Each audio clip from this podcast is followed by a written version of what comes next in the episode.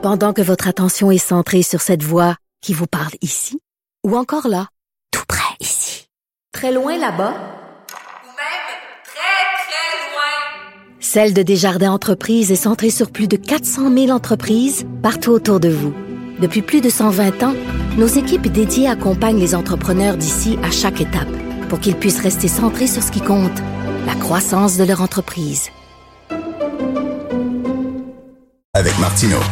Si on en croit le témoignage de la présumée victime d'Éric Salvaille, Éric Salvaille, il y avait, il y avait la bisoune en feu, littéralement. Là, il faut tout le temps mettre des, des raies. Hein, c'est toujours au conditionnel, euh, parce que là, on discute de ça devant les tribunaux, donc c'est une présumée victime.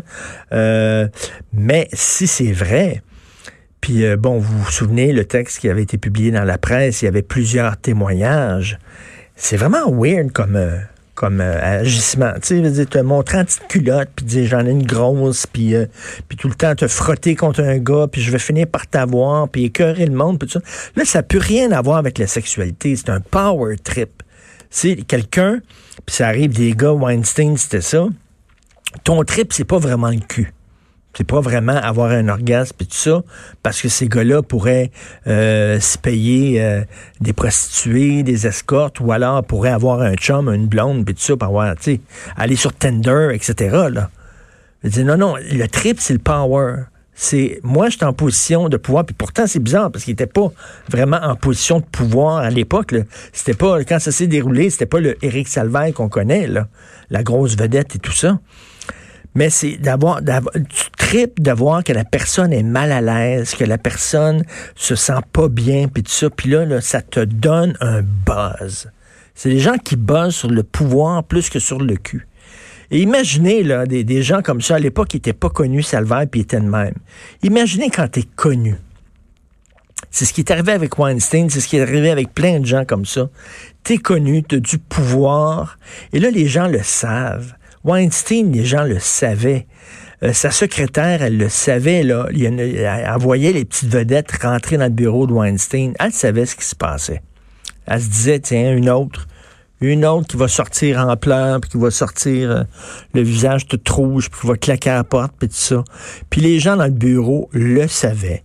Puis tout le monde ferme sa gueule. Pourquoi? Parce que tout le monde dépend de cette personne-là cette personne-là a un pouvoir sur toi, un pouvoir sur ta job, et tout le monde dit, ben, m'a fermé ma gueule, m'a regardé ailleurs, m'a fermé les yeux, parce que ma job dépend de ça. Donc, c'est des gens, à un moment donné, qui emmènent large. Et emmènent large, pourquoi? Ben, ils se disent, j'ai le droit de faire ça, parce que tout le monde autour de moi sait que je fais ça, puis ils disent rien. Ça doit être que c'est correct. Qui ne dit mot consent. Fait que ces gens-là, ils consentent. Finalement, est-ce que j'agisse de même? Il n'y a pas de problème. Personne ne me dit que j'ai un problème. Fait que là, tu continues. Parce que c'est un power trip. Puis c'est vraiment très, très, très étrange, là, euh, cette façon de, de fonctionner. Bref, on verra là, si ça s'avère ou pas. Et la grosse question, c'est que, mettons, il est trouvé non coupable pour toutes sortes de raisons. Est-ce qu'il a euh, est-ce qu'il va avoir droit à une deuxième chance?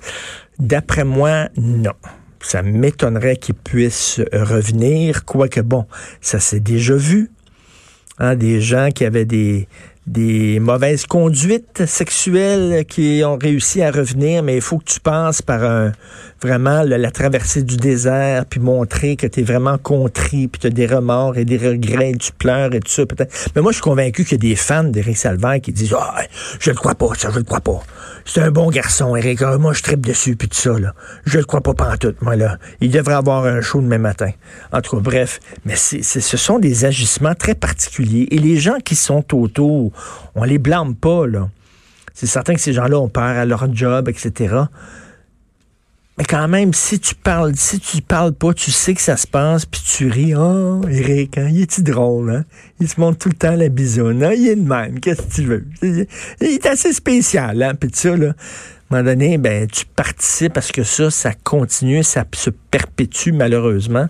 Donc, c'est un témoignage quand même euh, assez, euh, assez choquant. Vous écoutez politiquement incorrect.